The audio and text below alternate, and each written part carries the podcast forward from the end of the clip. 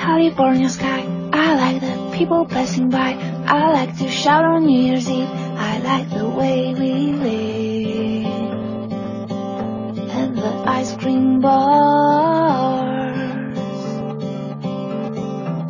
I like you playing your guitar. And when you call me from afar, I like the gap between your teeth. I like us when we sleep.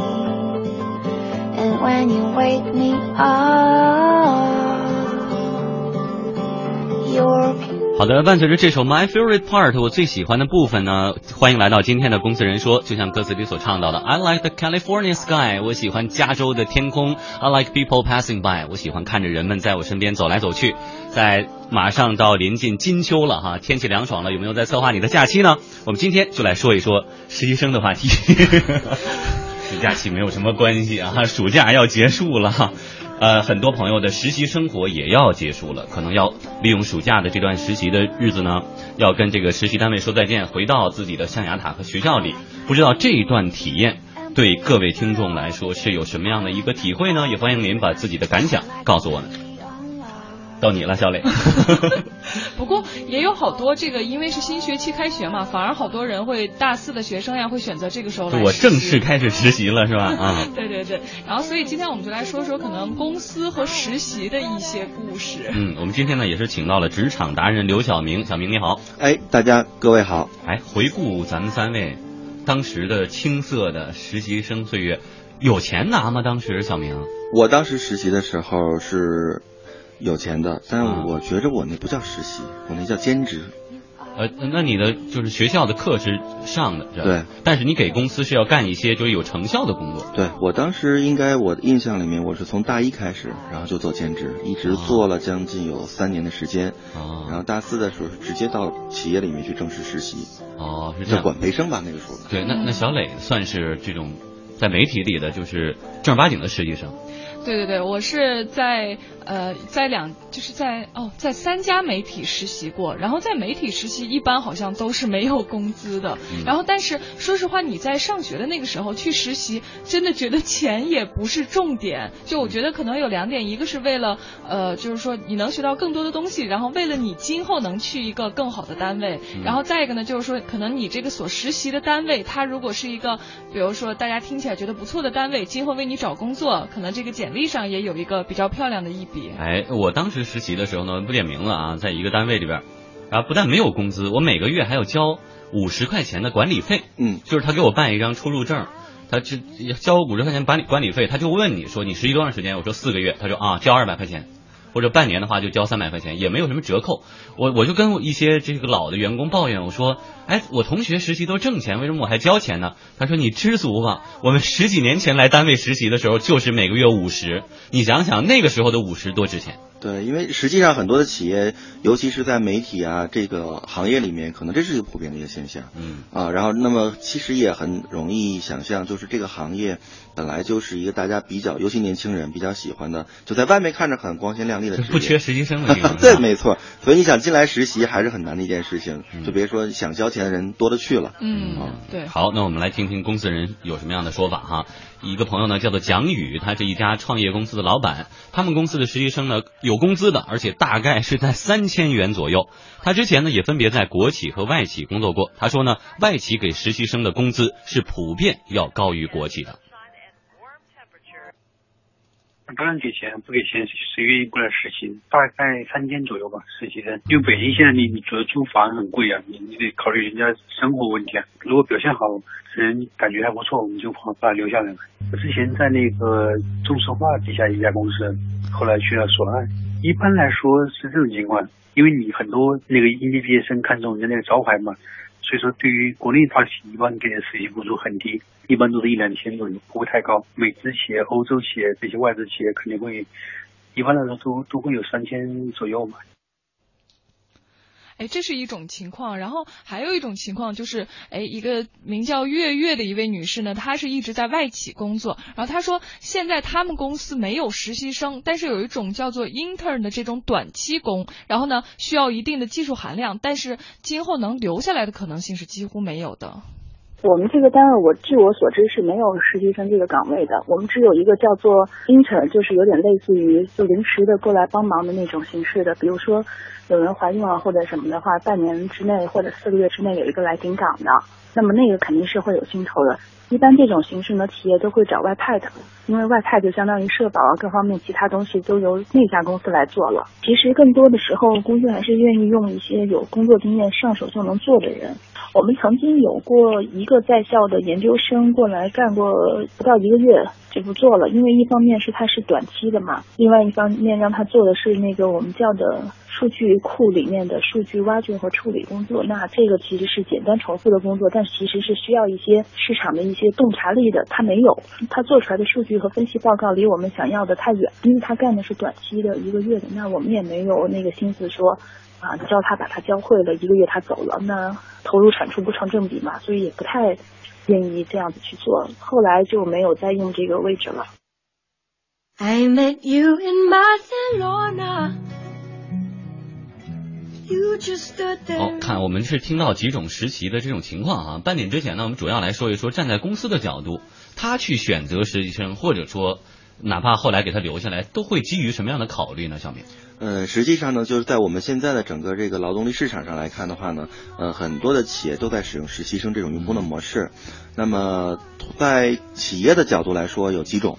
第一种的话呢，就是有一些企业确实是想把实习生作为一个今后优秀人才选拔的一个蓄水池啊，储备库。哎，对，没错。也就是说，实习生里面呢，可能有很多的这种应届的这种学生，那么有可能是大三、大四，或者是研究生等等。那么他们通过一段时间的这种实习，那么一般情况下可能是三个月甚至半年的时间，来考察这些实习生哪些是符合公司的要求标准啊，符合这个企业文化等等。那么最终等他毕业的时候，就直接可以留在这公司。哎，你觉得这种？情况是不是不同性质的单位也不太一样？比如说一些私企可能就很容易，你你到毕业了以后拿到毕业证，我们正常的签一个合同就可以。但是你像一些比较大一点单位，要走很复杂的流程，就不是说你在这实习了我就给你留下来那么简单。对，没错，就是因为比如说一些外资企业呀，或者说我们一些这国有企业，它的人员编制是比较紧张的。所以，是否能够留下来，还是要看它的编制。比如说，尤其像我们的一些这种，甚至于事业单位等等，都会发生这种问题。但实习生是普遍存在的，包括我们的一些政府部门也在使用实习生这种模式。嗯，小磊平时在媒体之前啊，在媒体实习的时候，你会觉得大家每到暑期也好，会很很欢迎那么多实习生，到底就是单位是怎么考虑？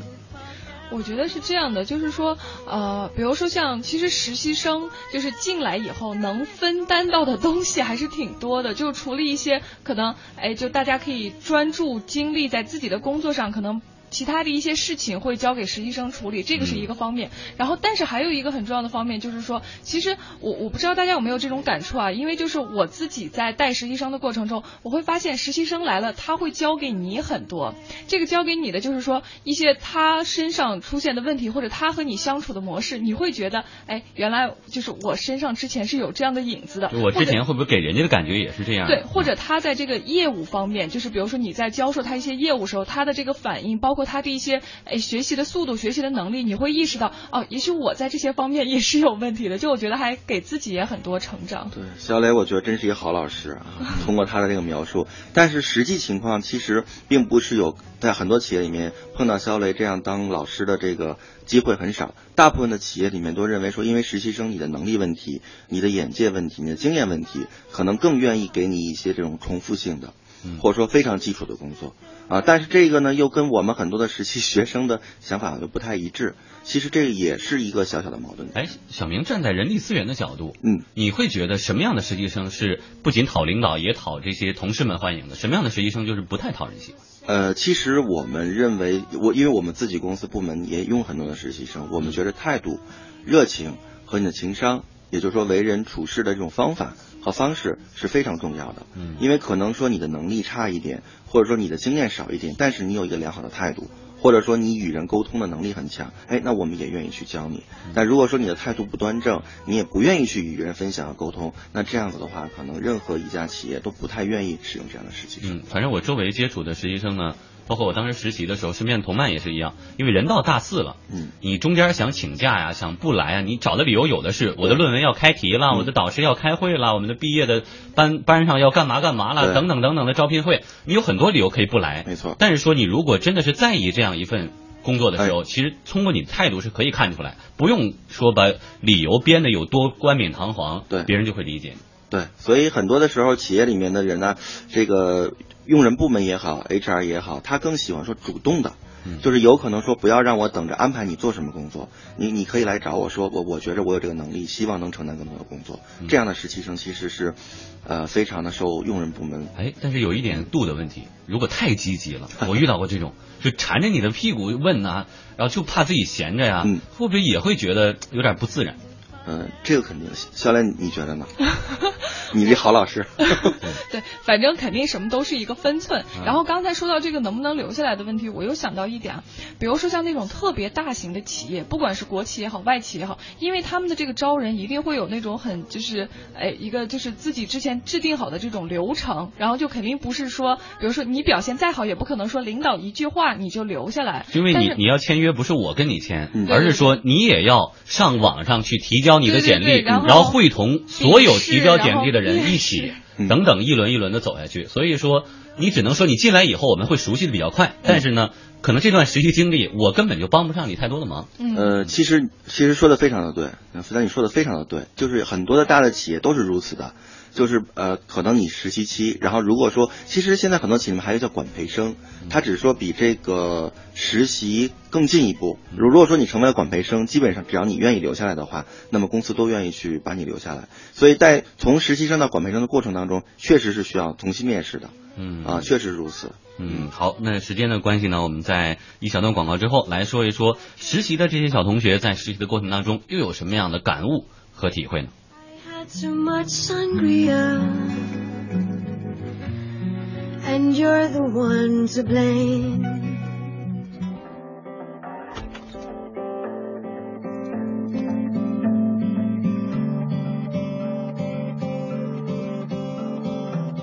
I like the California sky. I like the people passing by. I like to shout on New Year's Eve. I like the way we live.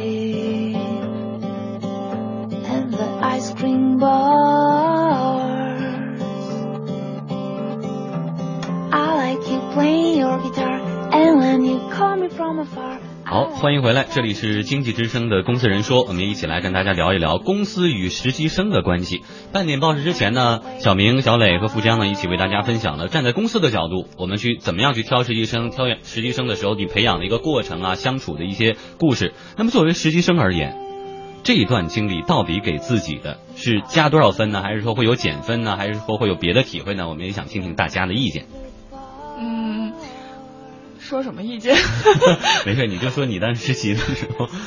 嗯，纠结嘛，就首先来的时候内心会有挣扎或者纠结这样的过程吗？哎，不会啊，啊就觉是得很快乐，就是实。习。对，就觉得机会很难得啊，而且就是说，呃，因为就我都说，就我刚才说了嘛，就因为我的初衷完全是为了就是学东西，嗯。就会觉得，哎，我能学到很多的东西，所以就来了以后肯定就觉得，哎，就尽可能多的去接触一些我可能在学校不可能接触到的东西，嗯。然后而且就是实习，我觉得最大一点好处就是什么，它能很快的让你发现你的不足，而这个不足是你不管上多少年学，可能你都没有办法体会到的，就是你在社会中学到的东西。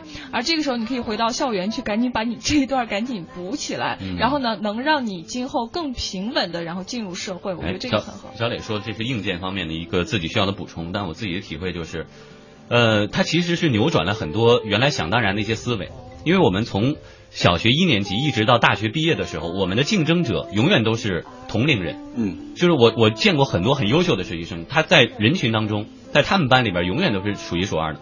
但是当你工作以后，你会发现，你的对手、你的竞争者可能比你要大很多很多岁，他的阅历也好，他的知识也好，都比你要强。但是你就是要跟他站在一起去竞争，就会觉得啊，不是说我比我们那些小伙伴们读的书多，比他们优秀，我就是个牛人。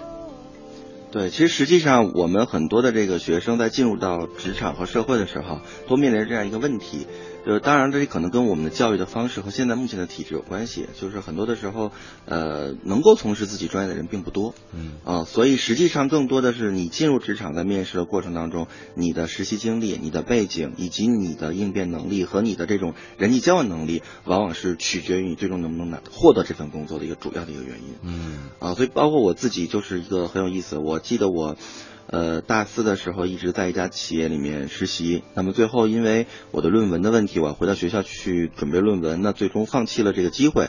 那那个时候大家都知道，可能现在我想也是如此，就每到这个毕业季的时候，学校都会盯着你去签这个三方协议。那那个时候我就很着急，我就去我就去找工作，因为那个时候实习本来说要留下的嘛，但我自己的原因没有留下。那我投简历的时候，哎，很快就有几家公司给我给我反馈。那后来我们聊是因为我之前在大一到大三之间的一些实习的经历吸引了他们啊，所以最终选择我，我也选择他们去签约这样子。所以刚才你问的那个问题，说实习经历对于你今后的就业或者是让我们会有帮助，我想一定会有帮助的。嗯，而且你跟人打交道的那种模式完全是不一样的。原来跟同学的那种感觉和我进社会以后跟大家有每是有着利益关联的同事之间的打交道的模式是不一样。对，但是现在我们的很多的这个实习的这个学生，他们的各种的实习的原因也不尽相同。嗯，好，那么我们来听听这个不同的同学们有什么样的想法哈。有一个同学叫小文，还有一个同学叫菲菲，两个同学呢暑假分别在北京的两家公司里实习，我们来听听他们的实习经历。我现在是在北京赫色广告有限公司工作，薪水的话比较少，一天八十块钱，一个月如果全勤的话，算下来是一千八百块，但是他要扣税，扣两百块钱的税，然后也就是实际拿到手里就一千六百块钱。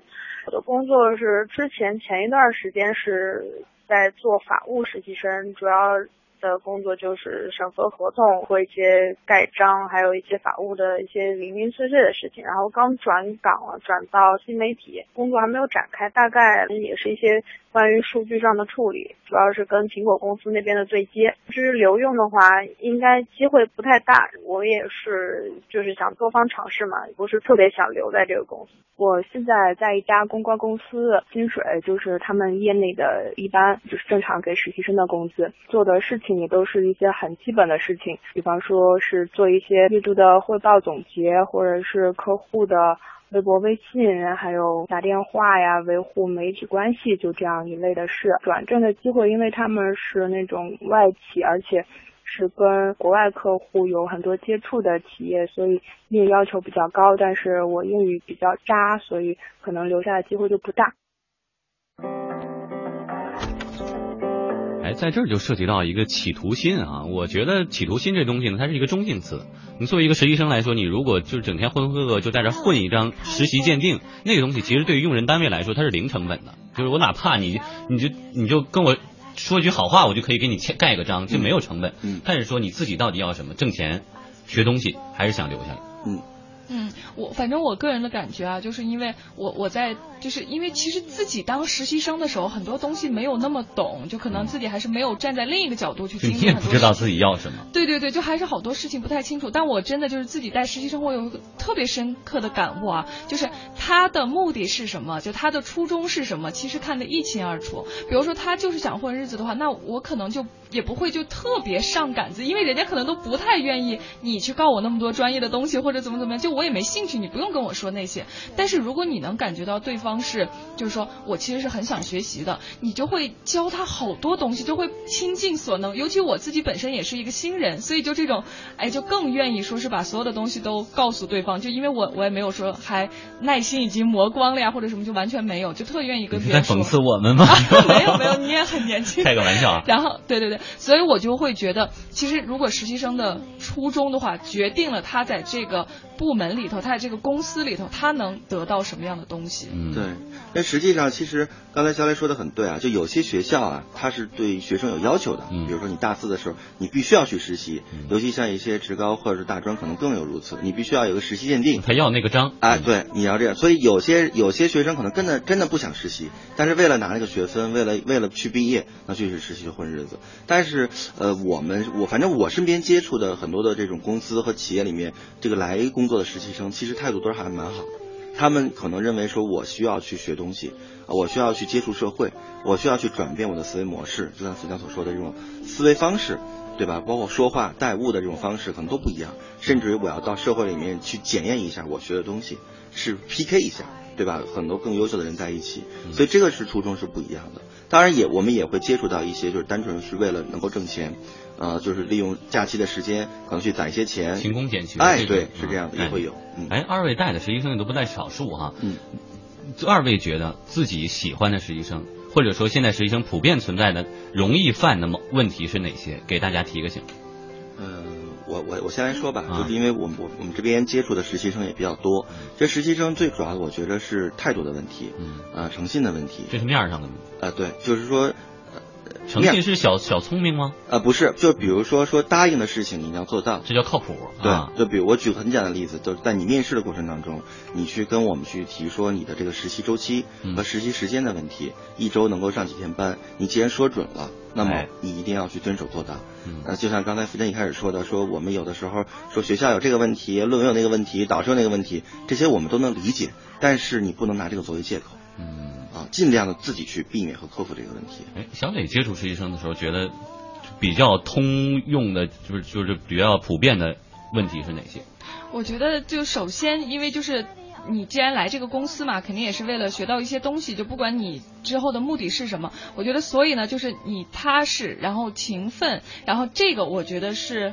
就我比较看重的品质，我也觉得是，就如果你在这儿是这种，哎，踏踏实实，然后很努力，然后再向每一个人学习的话，我觉得大家都会喜欢你。至于比如说，就他的性格是什么样子的，或者他的为人处事是怎么样子的话，因为这个我觉得相处时间久了以后，其实大家都能知道你是一个什么人。所以我觉得，如果你真的初衷是好的，然后真的很想跟大家学到很多东西，也想和大家好好相处的话，大家其实都能感觉到。嗯，还是本职的那点本分要做好了，而不在于说你跟。其他的员工就是面上混的有多熟啊，平时打招呼怎么怎么热情啊，那些反倒都是其次。你的积极和努力，大家一定会看得见的。嗯，嗯，好，谢谢肖磊和小明给我们带来的分享哈。那么明天的时间呢，我们的编辑肖磊会带领大家走进宜家，我们有请肖磊做一下节目预告。对，就是这个宜家是一家这个瑞典的家居公司，然后很多人都很喜欢他们这个呃店里头风格的家具啊或者什么的。然后呢，我是之前走进了宜家，然后明天带大家去看一看，就他们的公司文化，然后他们公司内部的装潢呀什么有什么特点。嗯，好，这是明天的节目哈。嗯，也看到网上很多网友给我们留言关于实习的话题呢。我非常想借刚才小磊的之前的一些经历，因为我们也都是打实习的时候过来的，可能很多的朋友是到外地去实习，自己承担着本身不挣钱，但是承担着很高昂的房租啊或者生活费，就为了在这里学习一两个月的时间。我们也希望公司人呢，在带这个实习生的时候，也都能像小磊一样，这个毫无保留的把自己知道的很耐心的教育给他们，不管他们以后是否留下，这个对彼此来说都是一个很好的回忆。谢谢大家。想。